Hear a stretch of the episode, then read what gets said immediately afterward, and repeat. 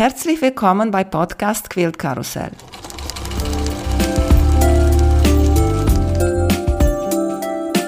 Mein Name ist Emanuela Jeske. Ich möchte euch in die wunderschöne Welt von Quiltern und Patchwork entführen. Heute dabei bei Podcast Quilt Karussell Kirsten Klaassen von August Himmel. Hallo Kirsten, wie geht's dir? Hallo, guten Morgen Emanuela. Mir geht's gut, Dankeschön. Ich freue mich hier zu sein. Sehr schön. Erzählst uns bitte, wie hast du mit Nähen und Quilten angefangen? Also mit dem Nähen habe ich tatsächlich schon sehr, sehr früh angefangen. Meine Oma war Damenmaßschneiderin und sie wohnte bei uns zu Hause in Magdeburg mit uns in einem Haus. Und dieses Geräusch dieser mechanischen Nähmaschine, dieses Treten, dieses rhythmische Geräusch, das hat mich quasi meine ganze Kindheit hindurch begleitet. Mit Knöpfen spielen bei Oma oben und mit Stoffresten spielen bei Oma oben, das gehörte so für mich dazu. Für mich war auch als Kind klar, wenn man etwas anziehen möchte, wenn man Kleidung möchte, muss man sie sich nähen. Meine Oma hat sehr, sehr viel für uns genäht, für meine Schwester und für mich. Und damals war angesagt so der Partnerlook. Wir sind nur ein Jahr auseinander und wir liefen dann immer so ein bisschen wie Zwillinge gekleidet rum.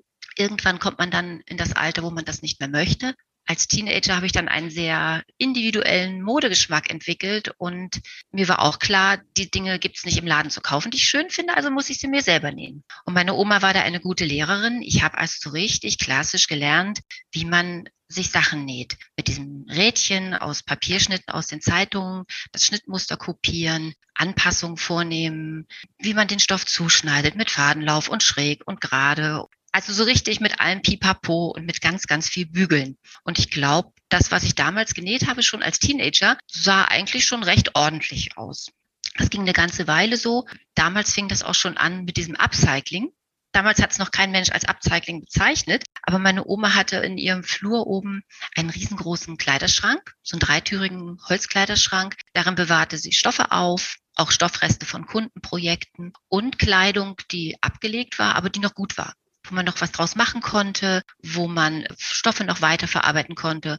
Und ich als Teenager, wie gesagt, immer auf der Suche nach was Besonderem und nach was Neuem und jeden Samstag in die Disco musste was Schickes her, durfte mich dann auch an diesem Schrank bedienen. Und das war schön. Ja, so habe ich also damals im Prinzip schon Upcycling gemacht, obwohl ich noch gar nicht wusste, dass das so heißt. Das kam mir dann erst später über die Jahre habe ich dann auch sogar für eine Boutique mal eine Zeit lang genäht. So richtige Blusen mit ganz aufwendig mit Knopfleiste und Kragen und ganz vielen Teilungsnähten. Das habe ich also wirklich lange gemacht. Dann kam irgendwann die Wende und damit änderte sich ja unser aller Leben deutlich. Das Studium kam und auf einmal gab es eben auch in den Geschäften Dinge zu kaufen, die ich schön fand. Und irgendwie habe ich damals für mich gedacht, ja, dann brauchst du ja jetzt auch nicht mehr nähen. Das ist eigentlich, eigentlich schade, weil ich habe vieles dadurch auch verlernt. Und dass ich wieder angefangen habe zu nähen, das kam erst später. Meine Schwester hat all die Jahre weiter genäht, insbesondere Kindersachen. Und so blieb ich immer so ein bisschen im Stoff drinne, im Thema drinne. Also ich wusste, was Farbenmix ist damals vor Jahren und so diese ganzen aktuellen Stoffe, da wusste ich über sie Bescheid.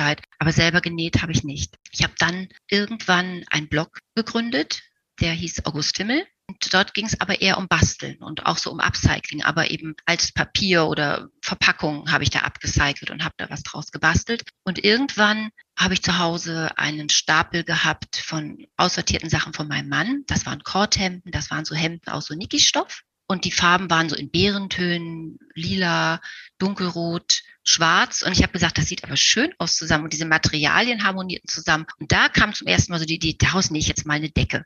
Decke habe ich damals noch gesagt und nicht Quilt. Und dann habe ich mit der Schere, wie man das so macht, diese ganzen schweren Stoffe zu Quadraten geschnitten, habe die zusammengenäht, einfach nur große Quadrate aneinander, habe mir Polyestervlies gekauft und für die Rückseite ein riesiges, großes Stück schwarzen Samt und habe das dann auch tatsächlich irgendwie mit meiner alten Veritas-Nähmaschine und Schulterschmerzen auch ganz schlicht gequiltet. Sogar das Binding habe ich aus Samt gemacht und das war mein erster Quilt. Den gibt's auch immer noch. Das ist jetzt ungefähr, ah, ich habe vorhin schon überlegt, wie lange das her ist. Vielleicht 15, 16 Jahre her. Und diesen Quilt gibt es noch. Und dann ging es so weiter. Einmal Blut geleckt, hört man nicht wieder auf.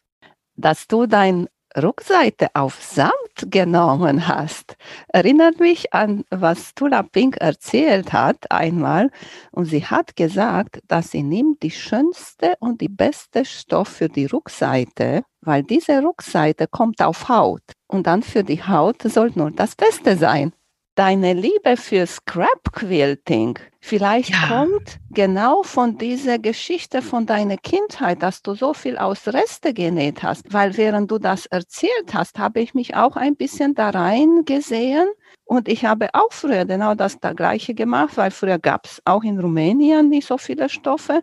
Und wir mhm. haben auch alles benutzt. Und auch heutige Tage, wo ich etwas wegschmeiße, ich überlege, hm, ist das ja. etwas, was ich benutzen kann? Genau so.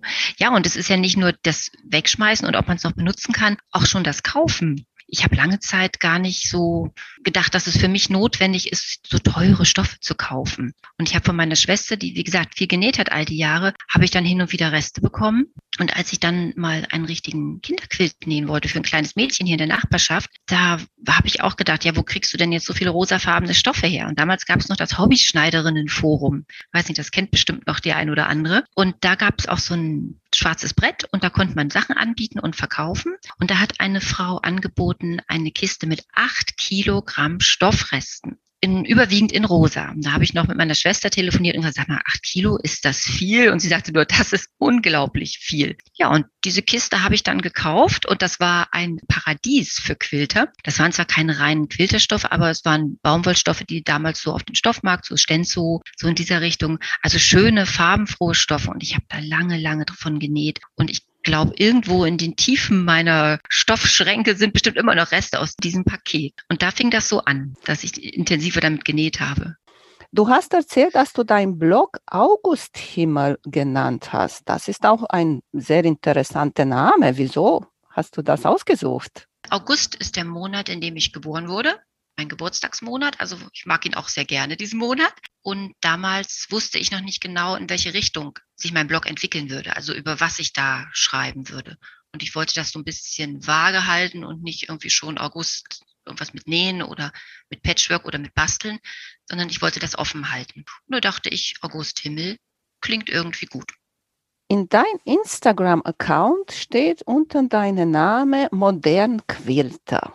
Ja. Warum sagst du, dass du ein modern Quilter bist? Ich habe das geschrieben, einfach um mich abzugrenzen und klarzumachen, ich bin kein traditioneller Quilter. Ich bin offen für Experimente, ich bin offen für neue Techniken, ich probiere gerne aus.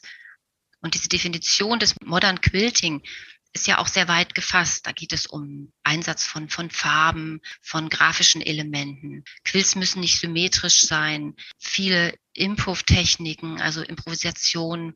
Und da finde ich mich eher wieder. Ich persönlich denke, ich bin dann noch auf dem Weg, entwickle mich da auch ständig weiter und ich bin gespannt, wohin die Reise noch geht. Aber ich sehe mich selber tatsächlich eher in diesem modernen als in dem traditionellen bevor wir das aufgenommen haben, hier habe ich nochmal überlegt, was verstehe ich von der Modern Quilting, was habe ich so gehört, was habe ich auf der Modern Quilt Guild aus Amerika so gelesen und gesehen. Die benutzen viel unifarbene Stoffe, einfache Muster, so wie du auch gesagt hast, normal und manchmal ganz oft große Muster machen die mhm. und manchmal ist auch nur ein Muster da auf dem Richtig. Quilt und dann ist nur Hintergrund, ganz, ganz viel Hintergrund. Der ist weiß, schwarz oder auch ganz viel grau ist der Hintergrund und auch Uni. Und zum Quilten sind gerade Linien benutzt. Ehrlich gesagt, als ich bei dir geguckt habe, habe ich davon nicht so viel gesehen. weißt du, es ist nicht um Modern Quilting oder traditionelle Quilting oder egal wie wir alle heißen, uns mhm. zu grenzen oder so, aber war nur so interessant zu suchen, eine Kategorie vielleicht. Eine mhm. meiner Lieblingsquilts bei dir, weil ich liebe auch Häuschen, hast du jetzt gerade das Top fertig gemacht, ist ja. diese Quilt mit Häuschen. Und für ja. mich, diese Quilt ist richtig mhm. traditionell quält, weil benutzt ein traditioneller Block da drin, diese Hausquilt. Und es ist aus Reste gemacht. So würde ja. ich diese Quilt nennen. Ja, das ist, ja, ich mag den auch total gerne. Das ist ja ein Bi-Projekt gewesen aus dem letzten Jahr. Ich bin auch immer noch ganz verliebt in das Design. Aber das ist das, was ich sagte. Ich fühle mich noch so ein bisschen auf der Reise. Auf der einen Seite hatte ich ein Quilt mit diesen Häuschen und auf der anderen Seite habe ich auch gestern gepostet, nochmal diesen Quilt, mit dem ich jetzt in dieser Curated Quills gedruckt bin. Und der ist ganz anders. Also ich mag beides. Ich kann das ganz schlecht beschreiben. Mit Definition tue ich mich da insgesamt auch eher schwer. Ich fühle mich einfach als moderner Quilter. Vielleicht muss man das gar nicht immer nur an einzelnen Quilts festmachen. Richtig. Oder habe ich von einer gehört und ich mag diese ganz, ganz gerne und ich benutze das für mich. Mhm. Ich bin ein traditioneller Quilter und ich benutze moderne oder kontemporane Stoffe. Aber wichtig ist, dass jeder macht, was er Spaß hat. Ganz genau, ganz genau. Der Spaß ist sowieso das Wichtigste an der ganzen Sache. Jetzt hast du über deine Quilts von letzten Jahren gesprochen. Du hast bei dir auch diese Hausquilt, ist von einer VIP-Liste 2021. Ja. Was ist das? Eine VIP-Liste, ja, VIP ist eine Abkürzung für Work in Progress. Also Dinge, die man so liegen hat. Ich bin ein, ich nenne es gerne Projekthopper. Ich habe gerne viele Projekte am Laufen, damit ich dann nach Lust und Laune mal hier ein bisschen dran arbeiten kann und mal da ein bisschen dran arbeiten kann. Manchmal zieht sich das dann etwas in die Länge und manchmal möchte man Projekte einfach denn doch fertig bekommen. Ich habe grundsätzlich keine Eile mit dem Fertigwerden, aber in diese VIP-Liste 2021 habe ich jetzt mal die Projekte aufgenommen, wo ich denke, ach Mensch, das ist so schade, dass die nicht endlich mal fertig werden und die liegen mir jetzt am Herzen oder die liegen einfach schon so lange und da setze ich mir jetzt selber mal eine Deadline und sage, widmen den Dingen jetzt mal ein bisschen mehr Aufmerksamkeit und bringen sie zu einem hoffentlich guten Ende. Und hast du schon ganz genau geplant? Erstmal mache ich das Häuschen quillt. Dann habe ich das andere und der andere muss sein, Ende sein, fertig sein bis März. Oder wie hast du da so geplant? Ich habe mir tatsächlich eine Frist für das erste halbe Jahr 2021. Das sind insgesamt neun Projekte in dieser Liste. Und ich habe mir gedacht, sechs Monate für neun Projekte. Viele sind auch schon sehr weit vorangeschritten. Also da ist gar nicht mehr so viel dran zu tun. Und ich dachte, das ist ein realistischer Zeitraum. Denn wenn ich irgendwas nicht gebrauchen kann in meinem Hobby, dann ist es Stress und Zeitdruck und deswegen großzügige Fristen. Und wenn nicht alle fertig werden, geht für mich da die Welt auch nicht von unter. Ja, also eine Reihenfolge habe ich mir innerlich schon gemacht, wobei ich da auch immer bereit bin, die wieder umzuswitchen, wenn es sich so ergibt. Ich habe jetzt schon drei Projekte von dieser Liste fertig und das vierte Projekt möchte ich auch jetzt im März angehen, weil das auch ein sehr schönes Scrappy-Projekt ist. Ich bin eigentlich ganz optimistisch, dass ich im ersten halben Jahr doch in allen Projekten zumindest sehr weit vorankommen werde noch ich wunderte mich, weil ich kann das nicht. Ich kann an ein Projekt arbeiten und ich mag das, wenn ich ein bisschen Zeit habe. Ich komme hier in mein Nähzimmer. Alles, was ich in Arbeit habe, liegt da bei der meiner Nähmaschine oder bei der Quiltmaschine und kann ich sofort loslegen. Vielleicht habe ich zwei gleichzeitig, eine, die ich nähe und eine, die ich quilte. Aber das war's. Wie machst du das denn, wenn du so viele Projekte hast? Wenn du den Tag zu Ende ist, packst du die weg irgendwie oder wie, wie funktioniert das? Weil kannst du nicht alle da auf deinen Tisch lassen und kommst nächsten Tag und denkst du, oh, heute ich nehme der hier. Ja, doch, aber irgendwie schon in der Art. Ich habe so kleine Boxen, wo die Sachen dann jeweils drinne sind und die sind in unterschiedlichen Stadien. Ich versuche immer, wenn ich mehr Zeit habe, zuzuschneiden zum Beispiel oder Stoffe vorzubereiten, dass sie an der Nähmaschine liegen und ich einfach losnähen kann. Das heißt, wenn ich weiß, heute habe ich zwei Stunden, dann nehme ich mir ein Projekt, wo ich weiß, da musst du noch ein bisschen Vorbereitungsarbeiten machen. Dann liegt das da. Und wenn ich weiß, heute habe ich nur 15 Minuten zu nähen, nur 15 Minuten Zeit, dann habe ich da schon etwas liegen und kann das machen. Jedes Projekt so in viele kleine Schritte äh, und zu schneiden, also zu, zu stückeln und wirklich stückchenweise sich voranzuarbeiten, um dann irgendwann hoffentlich fertig zu sein. Und ist dir schon also, mal passiert, dass äh, du durcheinander gekommen bist? Hast ein Stoff für ein Projekt geschnitten, anderes? Nö, das eigentlich nicht. Also das, ist meist sehr, sehr offensichtlich, was wohin gehört. Nö. Mein Nähzimmer ist ja auch nicht groß. Ich weiß nicht, ob du auf Instagram mal ein Foto gesehen hast von meinem Nähzimmer. Ich möchte es eigentlich gar nicht als Nähzimmer bezeichnen. Im Prinzip ist das ein Abstellraum hier bei uns im Wohnzimmer direkt unter der Treppe. So wie Harry Potter so ein bisschen. Und da passt man gerade so meine Arbeitsplatte mit der Nähmaschine rein. Oben ein paar Regale, unten ein paar Regale. Da ist nicht viel Platz. Und ab so eine Kiste mit meinen Projekten, die passt dann schon immer noch irgendwie. Wenn du Scrappy quillst, ja. machst du das mehr in eine Farbe oder eine Familienfarbe? Oder machst du so viel Farben, alles durcheinander. Wie machst du das? Beides. Ich habe im letzten Jahr mehrere Quills genäht, die in eine Farbrichtung gingen. Das fing ja im Januar schon an. Da hat der Nicholas Ball von Quiz from the Attic einen Solon gemacht. Da ging es um Improv Triangles. Und da habe ich mir gedacht, okay, ich nehme jetzt mal meine grüne Scrap-Tüte und die türkise Scrap-Tüte. Und da war das Ziel für mich, diese Stoffe zu minimieren. Also diese ganzen Scraps in ihren unterschiedlichen Größen und auch unterschiedlichen Mustern einfach zu verarbeiten. Und im Sommer habe ich dann nochmal etwas ähnliches in lila genäht, nur so aus 2,5 Inch Quadraten. Und auch da habe ich meine Restetüte genommen und habe speziell diese Farben zugeschnitten. Ich habe aber auch schon kunterbunte Quills gemacht, die ja Scrap Vortex Quilt, der ist ja sehr bekannt. Das ist so ein Quilt, wo man wirklich alle Stoffe reinschmeißen kann, kräftig rühren, zusammennähen und es sieht irgendwie gut aus. Wobei ich persönlich denke, selbst bei Quills, die so kunterbunt sind, ist es gut und wichtig, wenn man so eine kleine Richtung vorgibt. Mein erster Script Vortex, da habe ich ganz bewusst einige in Rot und Orange einfarbige Stoffe eingebaut. Und wenn man den Quilt am Ende sich anguckt, sieht man das auch. Die geben so ein bisschen Struktur in dem ganzen Scrappy Chaos. Ich habe dann nochmal ein Top genäht. Das muss noch gequiltet werden, das ist aber so riesig. Auch Scrap Vortex, auch bunt gemischt, aber da habe ich darauf geachtet, dass alles ähm, helle Stoffe sind, also Low-Volume-Stoffe sind. Weitestgehend. Das muss man immer alles nicht so hundertprozentig exakt. Das können auch mal einzelne kleine Scraps sein, die abweichen. Das macht es dann wieder interessant. Aber so, wenn man sich so eine grundsätzliche Richtung vorgibt, auch bei einem Scrappy Quilt, dass es nicht chaotisch aussieht, sondern dass es trotz alledem bunt und harmonisch wirkt. Ich habe auch bei dem Low Volume Scrap Vortex habe ich einen Charm Pack von der Zenchik Moda einfach mit reingenommen und die geben dem Ganzen dann insgesamt Struktur und gibt eine Richtung vor. Das ist nicht entgleitet farblich alles so. Hast du Design oder Art studiert oder gelernt? Leider nicht. Das wäre immer mein Wunsch gewesen.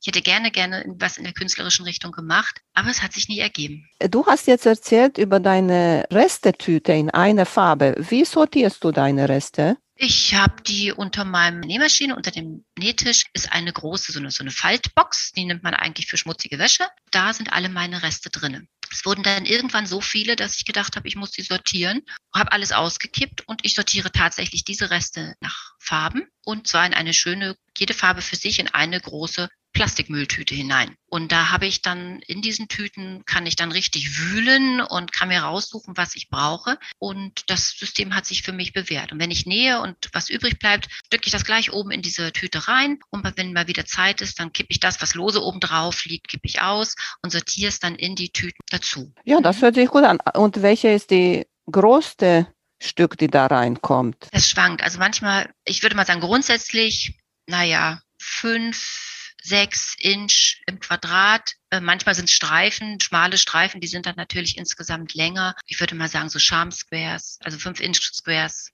in der Größe. Und alles, was größer ist, hast du schön. Das habe ich hübsch gefaltet in kleinen Boxen und ordentlich sortiert, ja. Auch nach Farbe?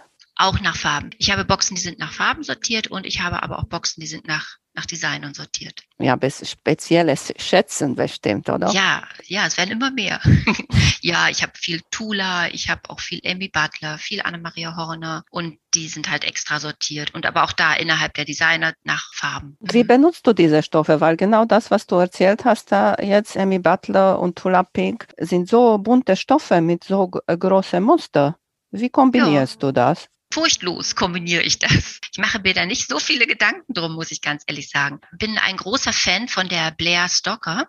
Die ist auch auf Instagram unter Blairs und sie entwickelt so Quills, wo es eben um die Helligkeitswerte geht, also helle und dunkle Stoffe zu kombinieren. Ich finde das absolut spannend und da kann man eben auch mit gemusterten Stoffen, ein heller, wild gemusterter Stoff und ein dunkler wild gemusterter Stoff ergeben dann eben trotz alledem einen Kontrast. Und wenn man diesen Kontrast einsetzt, ergibt es in einem Quilt trotz alledem Struktur. Und ich persönlich finde, es ist nicht zu viel an Mustern. Wenn man da so ein bisschen auf in der Farbfamilie bleibt und wie gesagt, hell-dunkel-Kontraste ein bisschen berücksichtigt, dann kann man das alles sehr schön auch untereinander und miteinander kombinieren.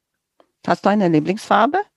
Grün. Immer grün. Grün ist schön und zwar wirklich in allen Schattierungen von diesem ganz hellen gelblichen Pistaziengrün bis hin so richtig dunkelmoosig. Uni auch. Generell bin ich nicht so der Uni-Typ.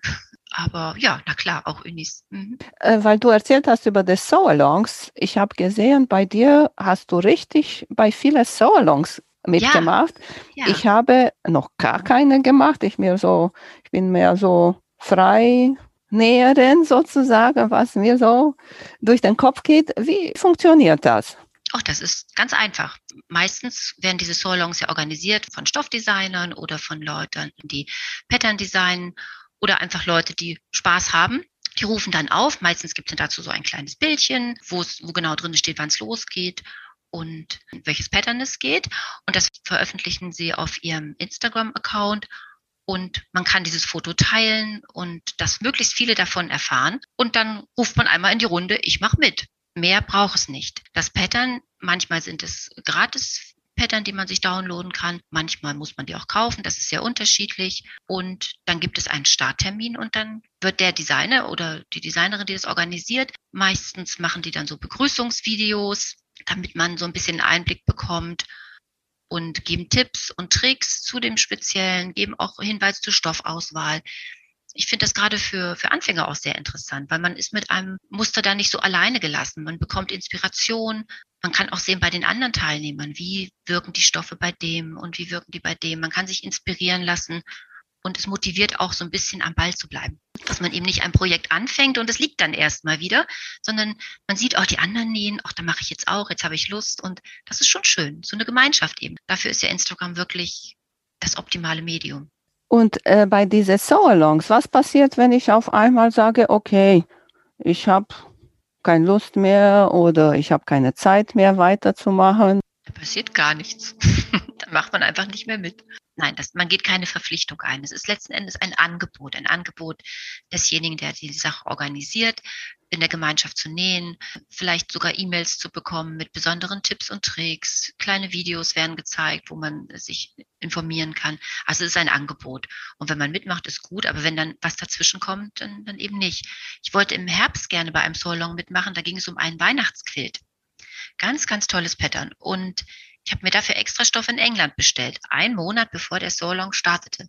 Das Problem ist nur, diese Stoffe sind verloren gegangen. Sind auch bislang nicht wieder aufgetaucht. Das heißt, tja, ich habe nicht mitgemacht, auch wenn ich vorher gesagt habe, ja, ich mache und ich möchte das im nächsten Jahr machen. Mittlerweile habe ich Ersatzstoffe mir besorgt, die auch gut dafür funktionieren. Ja, dann dauert es eben noch mal ein Jahr. Ne? Aber sowas passiert. Manchmal kommt doch einfach das Leben dazwischen. Ist halt einfach ein Angebot.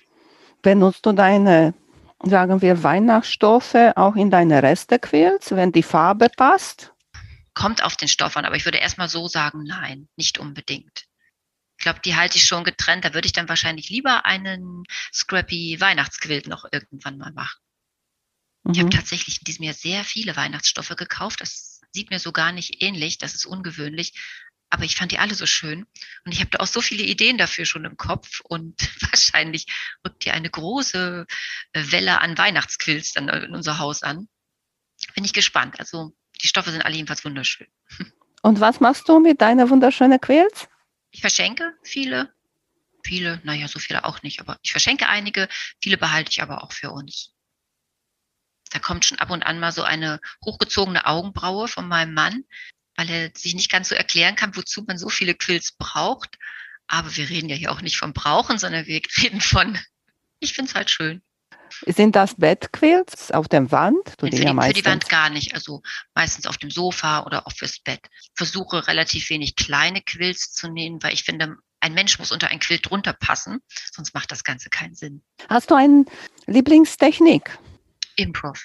Nähen ohne Messen und ohne so exakt schneiden, einfach so drauf losnähen. Das ist die Technik, wo, wo ich mich wirklich entspannen kann und wo man so, so frei ist in der Gestaltung und wo man den Dingen auch so ein bisschen seinen Lauf lassen kann. Das ist wirklich meine Lieblingstechnik. Ich hoffe, dass ich da in Zukunft noch ein bisschen mehr machen möchte. Und wenn du das machst, schneidest du auch nur so mit Rollschneider ohne Lineal? Ja, mit Rollschneide, also ohne Lineal, teilweise sogar, wenn es ganz kleine Reste sind, auch einfach nur mit Schere eben, so an der Maschine. Ich habe damals ein Buch gekauft, das heißt 15 Minutes of Play. Ah, von Virginia Findlay Wolf. Genau. Und das war so richtig, das hat mir so richtig die Augen geöffnet. Und das ist also eines der wichtigsten Bücher, Quiltbücher, die ich, die ich gelesen habe und die, die, wo ich auch immer wieder gerne reingucke, wo einfach nur unregelmäßige Scraps zusammengenäht werden. Sie nennt das ja Made Fabric und daraus dann irgendwie etwas entsteht. Und das finde ich richtig gut. Also das ist so genau mein Ding. Und damit hat das damals eigentlich auch so für mich angefangen mit diesem ganzen Improv. Ich liebe Virginia. Ich mag total gerne ihre Serie über die Hochzeitringe Quills. Ja, ja. Aber diese Improv-Geschichte ist nicht so mein Ding ja, es ist für jeden Geschmack was dabei in dieser wunderbaren Quilty-Welt. Jetzt, dass wir auch über Stoffe sprechen, habe ich gesehen, du hast auch etwas mit Liberty-Stoffe genäht. Die sollen, ich ja. habe die noch nicht gesehen, ich habe nur gehört, dass die sollen ganz besondere sein. Sie sind besonders fein, also sind anders gewebt. Sie erinnern so ein bisschen wie die Art Gallery-Stoffe, nur in noch etwas feiner, sind dadurch etwas glatter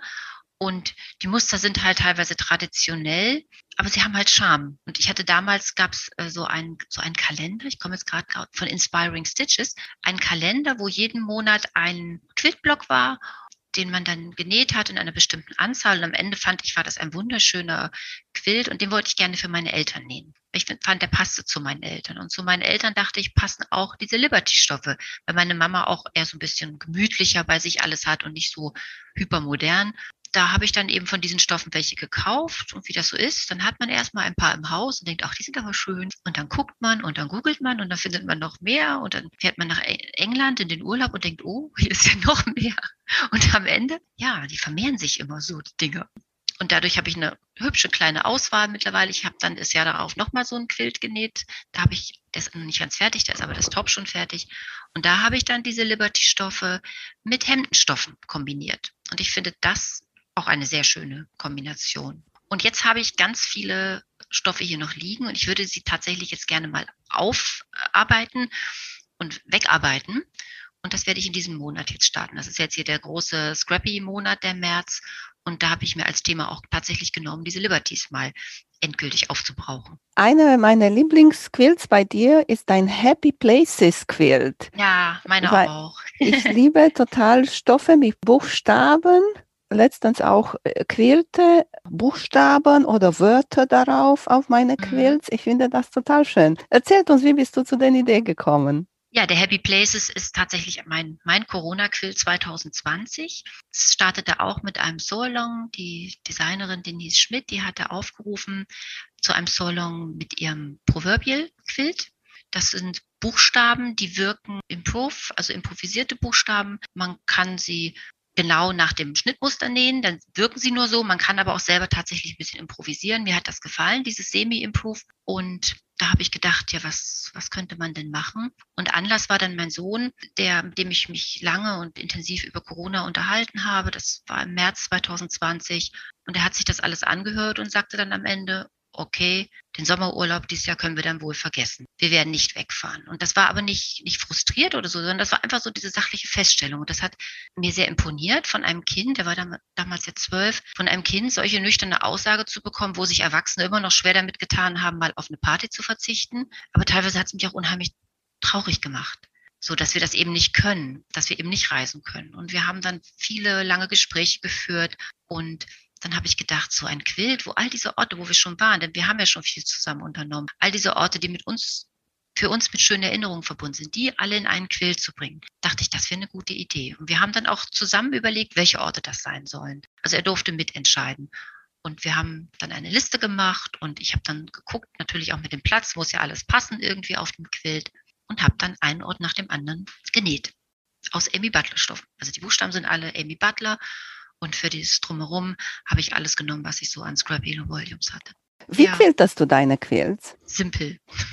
ich bin nicht der ganz, ganz große Quilter. Ich habe mich jetzt so ein bisschen eingeschossen auf gerade Linien, ein Inch Abstand. Das kann ich gut handeln mit, dem, mit meiner Nähmaschine hier, auch mit meinen Skills. Irgendwann, wenn ich groß bin, ne, dann kann ich vielleicht auch mal komplexere Muster quilten. Aber im Augenblick genüge ich mich damit. Und eigentlich gefällt es mir vom Look auch immer recht gut. Benutzt du ein Walking Foot? Genau, und das an meiner Nähmaschine so ein klitzekleines Ding zum Abstand halten, so ein kleiner Bügel, den man da einschieben kann. Und das funktioniert eigentlich auch recht gut. Hast du noch mal ein Muster, das du unbedingt noch mal nähen möchtest? Da fällt mir jetzt so nichts ein. Es stehen ja immer irgendwelche Quilts noch auf der imaginären Liste.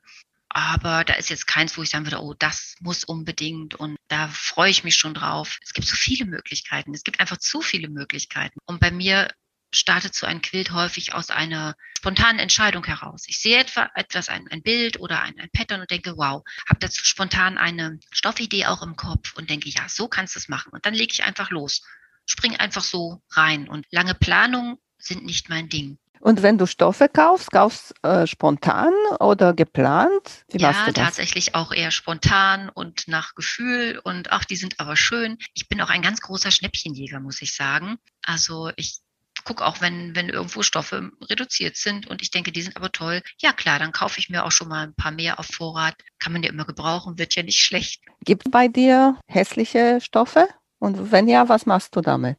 Es gibt Stoffe, die ich mehr mag und Stoffe, die ich weniger mag. Hässlich Nö. Ich denke, man muss einen Stoff nur klein genug schneiden, dann ist er nicht mehr hässlich. Das ist einfach so. Und wichtiger wäre da für mich die, die Qualität. Also wenn ich einen Stoff äh, habe von fragwürdiger Qualität, dann kann er noch so hübsch sein, dann würde ich ihn wahrscheinlich nicht verarbeiten. Aber wenn ich weiß, es ist ein guter Patchwork-Stoff, dann denke ich, kann man den klein schneiden oder für Dinge nehmen, wo er nicht auffällt oder in einen großen Scrap-Quilt irgendwie oder für die Rückseite oder was auch immer, kann man ihn dann immer noch irgendwie benutzen. Du hast in 2017 Create Daily gemacht. Was war das für eine Aktion?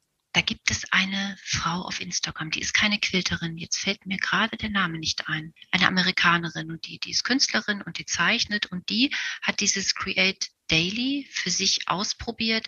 Das bedeutet im Prinzip nichts anderes als jeden Tag irgendwie kreativ sein. Das muss nicht jeden Tag sein, dass man irgendwas näht. Das kann auch sein, dass man sich einen schönen Blumenstrauß arrangiert. Aber irgendwas mit seiner Kreativität macht und etwas gestaltet. Denn Kreativität ist ja letzten Endes wie ein Muskel. Man muss sie trainieren, damit sie wächst und damit sie sich entfalten kann. Habe ich für mich ausprobiert und ich denke, mir tut es auch von der, vom, mir tut es einfach gut, jeden Tag etwas zu machen. Das korrespondiert dann auch wieder mit diesen 15 Minutes of Play. So jeden Tag ein bisschen nähen. Also dieses in kleinen Häppchen, kleine Schritte, die dann irgendwann zum Ziel führen. Und das habe ich äh, dann damals für mich mal ausprobiert. Nun kriegt man es sicherlich nicht, tatsächlich nicht jeden Tag hin, sich mal eine Viertelstunde Zeit zu nehmen. Es gibt einfach diese Tage, die sind chaotisch, die sind voll, man ist abends nur noch müde und legt sich hin. Aber grundsätzlich mache ich jeden Tag den Versuch, ein bisschen was Kleines so für mich irgendwie schön zu machen. Hast du nur äh, gequiltet oder hast auch etwas anderes gemacht? Da habe ich auch gebastelt. Also im Augenblick bastle ich nicht so viel, aber über lange Zeit war ich auch so eine richtige Basteltante. Und als mein Sohn noch kleiner war, so im Kindergartenalter, da musste er dann immer mit ran. Das ist ein bisschen in den Hintergrund getreten in den letzten Jahren, weil eben meine Zeit, die ich habe, nutze ich natürlich fürs Nähen. Aber alles kann man. Man, man kann in so vielen Arten kreativ sein. Man kann sogar, wenn man was weiß ich, für die Familie den Abendbrotteller. Selbst da kann man Muster legen und mit Blümchen und sich so ein bisschen austoben und was Schönes machen, was Schönes gestalten oder im Garten Blumen pflanzen oder irgendwelche Sachen, Steine dekorieren und dass es was Schönes ergibt. Also es ist ja nicht nur Nähen. Wenn, wenn du dir jetzt über Essen äh, erzählst, ich bin nicht so der Koch, bei uns mein Mann ist der Koch und einmal, ich glaube schon viele Jahre her, meine Tochter war klein, ich wollte für Halloween etwas. Besonderes machen. Und ich habe ganz viele Sachen da gemacht und dann ich habe ein schwarzes Stück Stoff in Fenster gemacht. So ja. das war richtig dunkel mit Kerzen drin und so in der Küche. Und dann kam meine Tochter in der Küche und sie hat angefangen zu weinen. Das war ihr viel zu gruselig. Näht dein Sohn auch? Nein, leider nicht. Wir haben ja wirklich alles gegeben, der Kindergarten und ich. Die haben bei uns im Kindergarten sogar ihre Faschingskostüme selber genäht, die Kinder. Und die waren wirklich sehr, also ein toller Kindergarten, ganz kreativ da. Aber leider, leider ist dieser Virus noch nicht so richtig aufgegangen bei ihm. Und was sagt ich, er, dass du so viel nähst? Wenn ich nähe, hat er seine Ruhe. Und von daher findet er das, glaube ich, gut. Er weiß natürlich auch, an welchen Stellen er sagen muss, ja, toll, Mama, finde ich klasse, Mama. Also das weiß er schon. Und er weiß auch, wenn ein Paket mit neuen Stoffen kommt oder so, dass er mich dann vielleicht erstmal nächste Viertelstunde nicht anspricht. Also er toleriert mein Hobby, findet das ganz gut. Ich glaube, es könnte schl schlimmere Hobbys geben, die eine Mama haben kann. Als meine Tochter ein Mädel hier in unserer Nachbarschaft kennengelernt hat und kam sie zu uns, eine der ersten Male, das ist auch Jahre her, hat meine Tochter, die Kleine, gefragt, näht deine Mutter auch so viel? Und sie hat gesagt, nein. ja. Und meine Tochter konnte das eigentlich nicht so richtig verstehen. Wie existiert? Gibt es sowas? Ich denke manchmal so vielleicht, wenn er älter wird, vielleicht kommt, bricht das dann so raus. Mein, meine Eltern zu Hause, die haben ja immer viel mit ihrem Garten gemacht. Und wir als Kinder, äh, Garten. Wir mussten dann immer mithelfen und hatten da keine Lust. Und zur großen Überraschung meiner Eltern haben aber mittlerweile meine Schwester und auch ich, wir haben beide Gärten, wollten unbedingt ein Haus mit einem Garten und wir sind auch gerne mit Leidenschaft dabei, wenn es ums Pflanzen geht. Und das hat meine Eltern sehr verblüfft. Vielleicht kommt das ja so mit dem Nähen und meinem Sohn. Kommt nachher, ist diese Erinnerung an seine Kindheit nachher. Meine Tochter, als sie kleiner war, sie hat immer gut geschlafen, wenn ich hier oben war und ich habe genäht, mhm. weil dann wusste sie, Mama ist da, ist mhm. neben mir, nur ein paar Meter weit weg in andere Zimmer und auch diese regelmäßige Nähmaschinegeräusche. Ja, genau. Die sind auch schön, sind auch ja. beruhigend. Mhm. Äh, da sogar auch. ein Ehemann hat das erzählt. Er hat gesagt zu seiner Frau, ich lege mich hin auf den Couch, du geh mal schon nähen, dann kann ich ja. gut schlafen. T-Shirt-Quilts hast du auch gemacht. Ja, ja, genau, mehrere, einige, oh ja. Das macht Spaß. Das ist einfach schön, weil man Stoffe, zu denen man eine Beziehung hat, die auf, auch auf Urlaubsfotos auftauchen, wenn die dann plötzlich aber immer noch als Quilt irgendwo greifbar sind. Das ist auch nicht so schwierig. Ich habe mir auf dem Stoffmarkt immer so ein Vlies gekauft. Ich kann leider gar nicht sagen, wie das heißt. Das war das allerdünnste Vlies, was es gab. Das hat man auf die Rückseite, das bügelt man auf die Rückseite der Shirts auf. Dadurch ist der Stoff einfach nicht mehr elastisch. Man kann ihn dann ganz normal zuschneiden, ganz normal nähen. Man kann natürlich auch mit einer Overlook T-Shirt-Stoffe zusammennähen, aber ich wollte es gerne anders haben. Mein erster T-Shirt-Quilt, da habe ich tatsächlich auch nur diese hübschen Vorderseiten genommen. Das waren T-Shirts von meinem Sohn. Den gibt's auch immer noch, diesen Quilt. Später habe ich dann gedacht, was für eine Verschwendung, die ganzen schönen Rückseiten. Muss, ist ja auch guter Stoff. Oder auch die Ärmel. Dann habe ich also auch angefangen, auch auf diese Stoffe das Vlies mit aufzubügeln und sie zu verwenden in den Quilts, was dazu führt, dass sie so ein bisschen grafischer dann wirken. Ja, ich finde, es wirkt modernes. Man hat mehr diese farbigen großen Flächen. Und der letzte T-Shirt-Quilt, den ich genäht habe, da habe ich dann sogar normale Patchwork-Stoffe kombiniert mit diesen leicht verstärkten T-Shirt-Stoffen. Den habe ich einen Quilt für meinen Mann genäht, aus seinen Shirts auch. Und das ist auch sein Lieblingsquilt. Machst du nochmal Fleece rein bei T-Shirts Quilt? Ja, das mache ich trotzdem rein. Normal, also ich verwende überwiegend Polyester Fleece und das wird nicht zu dick oder, oder wummelig. Auch dieses Vlies, was man aufbügelt, das ist wirklich ein ganz, ganz feines, das wirklich nur Stabilität bringt, äh, dass es sich nicht verzieht beim Nähen. Und wie quiltest du die T-Shirts quilts? Ganz normal.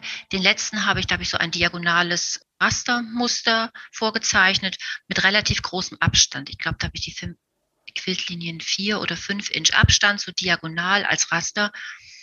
Das hat gut funktioniert. Und wenn da eine Figur ist, gehst du zwischendurch, zwischen seine Nase oder yep. Muster, kein Problem? Erbarmungslos, da haue ich durch. Mhm. Und ist auch für die Nähmaschine kein Problem durch diese. Überhaupt nicht. Weiß nicht, was da ist, um diese Muster geklebt. Nö, das stört nicht. Das sind ja dann auch nur, wenn man quiltet, nur kleine, kleine Stücken, wo sie dann mal drüber, dann macht man natürlich ein bisschen langsamer und guckt, dass das alles so gut geht. Aber das ist völlig unproblematisch. Und man kann sich ja auch, wenn es zu viele, gerade bei Kinderquills, da sind diese Aufdrucke ja doch recht großflächig da muss man ja dann vielleicht nicht diagonal quilten. Da könnte man sich ja dann ein Quiltmuster überlegen, wo man die einzelnen Vierecke einrahmt oder so. Das würde ich dann immer abhängig machen davon, wie groß die Fläche ist jetzt mit solchen schwierigen Partien. 2018 waren wir im England-Urlaub. Ich war dabei, Liberties Stoffe zu kaufen. Und dann waren wir in Bath. Und da gab es eine Ausstellung von äh, Kefi Facette, von seinen Quilts. Und ich bin ja nun ein Quilter, der alles, was er weiß, übers Internet hat, aus Blogs und YouTube und aus Büchern. Ich habe eigentlich keine Anbindung an irgendwelche Quiltgruppen und ich war bis zu diesem Zeitpunkt tatsächlich noch nie auf einer Quiltausstellung. Ich habe noch nie Quilts in echt gesehen. Und nun dachte ich, wow, so ein, ein, ein toller Künstler und da hängen die Quilts und natürlich mussten wir da unbedingt rein in diese Ausstellung. Und es war überwältigend natürlich, diese, diese Stoffe und diese Quills. Und man geht dann auch ganz dicht ran. Man kriecht ja förmlich rein in diese Quills. Und da habe ich gesehen, auch dieser großartige Quilter, der vielleicht auch gar nicht alles selber genäht hat, äh, aber da waren nicht immer die Kanten genau getroffen. Da hingen sogar kleine Fäden raus. Und ich stand davor und dachte, wow, Äh, und die hängen hier in der Ausstellung. Das war auf einmal für mich dieses, man muss nicht perfekt sein, sondern man kann auch einfach locker bleiben. Man muss nicht so streng mit sich selbst sein. Das war für mich so eine, geradezu eine Befreiung irgendwie. Dass ich dachte, ich muss nicht ewig daran arbeiten, immer exakt zu sein und jeden Punkt zu treffen. Wenn es mal daneben geht, ja und, das tut dem fertigen Quilt der Schönheit keinen Abbruch. Und das war, das war wirklich ein, ein sehr, sehr tolles Erlebnis für mich, das so zu sehen. Da denke ich gern dran zurück. Mhm. Waren deine Männer auch bei der Ausstellung? Ja, an dem Tag mussten sie. Das war nämlich mein Geburtstag. Und da hatte ich mir das gewünscht, dass wir an meinem Geburtstag da reingehen. Und da waren sie mit. Und da war es auch mein Mann, der gesagt hat, oh, die Stoffe sind ja so schön. Davon musst du unbedingt welche kaufen. Dann werde ich meinem Mann widersprechen, natürlich nicht. Und so fing das dann an, dass ich dann auch von Facette die ersten Stoffe dann nach Hause getragen habe. Und das sind mittlerweile auch ein paar mehr geworden. Und mein Mann ist bekennender Fan. Also wenn ich ihm einen Gefallen tun möchte, dann aus diesen Stoffen ein Quilt bitte. Das findet er ganz toll, dieses farbige, mhm. dieses bunte. Mhm. Ich habe gehört, in der Quilt Museum in USA, die haben so ein Angebot, dass die Männer bezahlen Ticket, gehen rein mit der Eintrittskarte und wenn die unzufrieden sind, die dürfen wieder ihre Karten zurückgeben an der Kasse nachher und das Geld zurückbekommen. Und der Direktor hat gesagt, es ist ihm das noch nie passiert. Das ist doch ein gutes Zeichen. Also mein Mann interessiert sich schon dafür. Man muss es so ein bisschen dosieren für die Männer, glaube ich. Dann geht das schon. Was für Zukunftspläne hast du? Ich denke, da ist noch so viel, gibt es noch so viel zu entdecken. Ich würde gerne mehr so ein bisschen Anschluss haben eben auch an andere Quilter. Für 2020 hatte ich schon so viele Events geplant und die sind dann alle eben aus den bekannten Gründen ins Wasser gefallen. Ich hoffe, dass ich das in, jetzt in den nächsten Jahren ein bisschen nachholen kann. Also ich würde gerne regelmäßig auf Quiltausstellungen oder auf Messen und so oder auf, auf Workshops. Da hätte ich also richtig Lust drauf. Andere Quilter treffen und sich austauschen, eben nicht nur über Instagram oder, oder online irgendwie, sondern richtig in echt. Das würde ich schön finden. Und für mich selbst, ich würde auch gerne eigene Dinge designen und so weiter. Also eigene Pattern, eigene Vorlagen. Ich habe da so einige Ideen. Bislang scheitert das immer so ein bisschen an der Zeit. Aber mein Sohn wird älter und dadurch hat man dann doch ein bisschen mehr Freiraum. Und ich hoffe, dass ich den dafür nutzen kann, um eigene kleine Ideen noch voranzubringen. Mhm. Ich würde zum Beispiel jetzt im Sommer gerne einen eigenen Solong starten. Ich habe da auch schon äh, ganz konkrete Ideen und äh, bin gespannt. Viel Glück und Erfolg damit. Und Dankeschön. jetzt, weil du gesagt hast über Muster und Pattern, hast du gerade ein Quilt in eine Zeitschrift. Ja, habe ich, genau. Da bin ich auch sehr, sehr stolz drauf. Der Quilt heißt Add More Scraps und das ist tatsächlich auch ein richtiger Scrap-Quilt gewesen. Da habe ich dann die Tüte mit den roten Resten aufgearbeitet. Und die Zeitschrift heißt ähm, Curated Quilts. Das ist eine amerikanische Zeitung. Die erscheint viermal im Jahr und die hat immer ein großes Thema. In dieser Ausgabe ist es das Thema Plus Quilts. Die hatten aber auch schon Ausgaben zu House Quilts, zu Black and White oder ganz unterschiedliche Dinge. Und im Prinzip kann sich jeder bewerben, bei dieser Zeitschrift mitzumachen.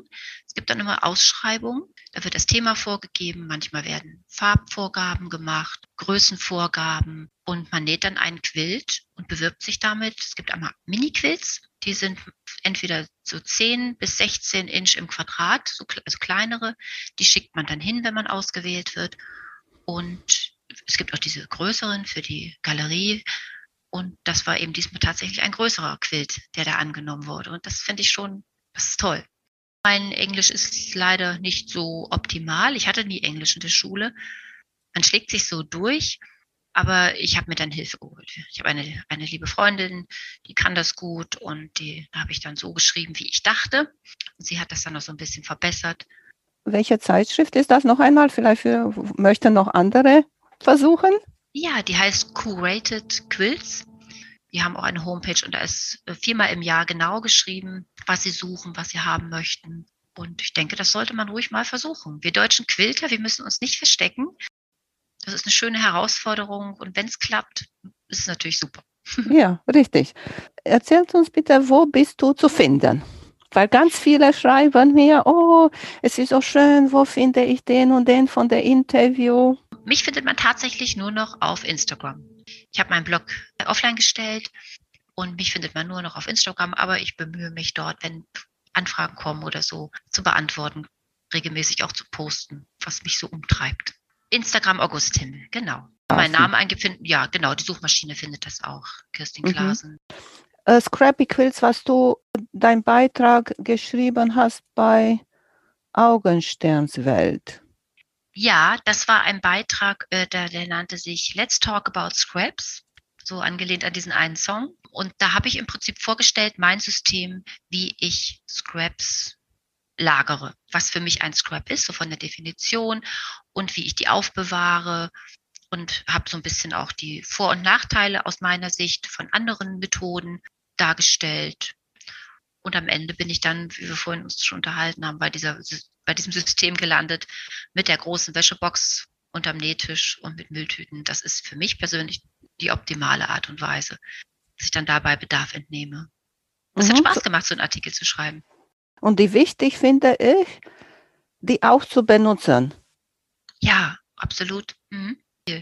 Ich, ich horte hier immer mehr Meterware, die liegt unangetastet in den Regalen und wird regelmäßig mal gestreichelt und umsortiert.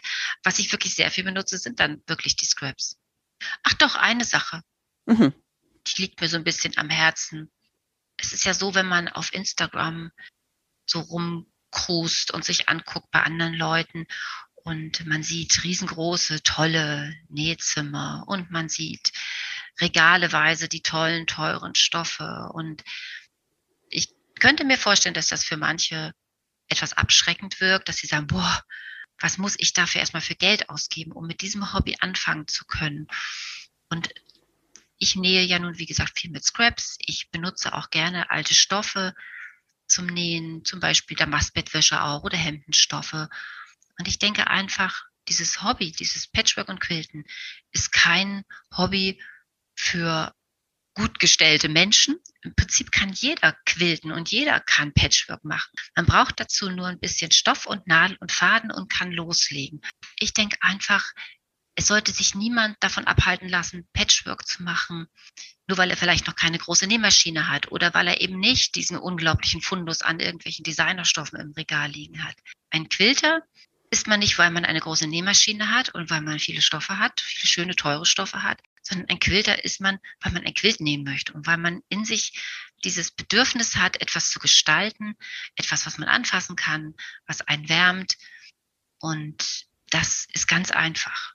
Und das da braucht man nicht viele Sachen. Man braucht wirklich nicht viel Equipment. Und ich würde mich halt freuen, wenn mehr Menschen quilten würden und wenn mehr Menschen das so in den Vordergrund rücken würden und nicht in erster Linie so diese Investitionen, die man erstmal tätigen müsste, an, anscheinend im Augen einiger tätigen muss. Weißt du, wie ich meine? Ja, ich finde das sehr mal, schön. Einfach erstmal anfangen, einfach erstmal loslegen. Natürlich, wenn man ein Hobby länger betreibt, irgendwann kommt dann Equipment und irgendwann geht das so seinen Weg. Aber es sollte einen nicht davon abhalten, anzufangen, nur weil man das vielleicht noch nicht hat. Weil du gesagt hast, dass du angefangen hast mit Klamotten nähen. Ja. Was findest du eigentlich einfacher? Klamotten nähen oder Quilts nähen? Ich Quilts. möchte auch deine Meinung hören. Quilts ist viel einfacher zu nähen. Bei Klamotten, da muss man anpassen und es soll ja auch irgendwie gut aussehen. Und nein, also Quilts, die müssen nicht passen. Die müssen nur groß genug sein, dass man drunter passt. Richtig. Und man kann sich, man kann sich austoben mit Farben. Ich trage überwiegend, ehrlich gesagt, schwarz. Das ist so meine Standardfarbe, jahrelang schon ich würde mich nie so bunt kleiden, wie ich nähe. Und darum ist immer Quilts. Richtig, das finde ich auch. Das war richtig schönes Gespräch. Und äh, ich danke dir, dass du dabei warst. War sehr ja, schön, hat Spaß Kerstin. gemacht. Ja, okay. ja. Mach's gut. Bis Tschüss. Bis dann. Tschüss, Emanuela. Tschüss. Vielen Dank für euer Interesse an meinem Podcast Quillkarussell.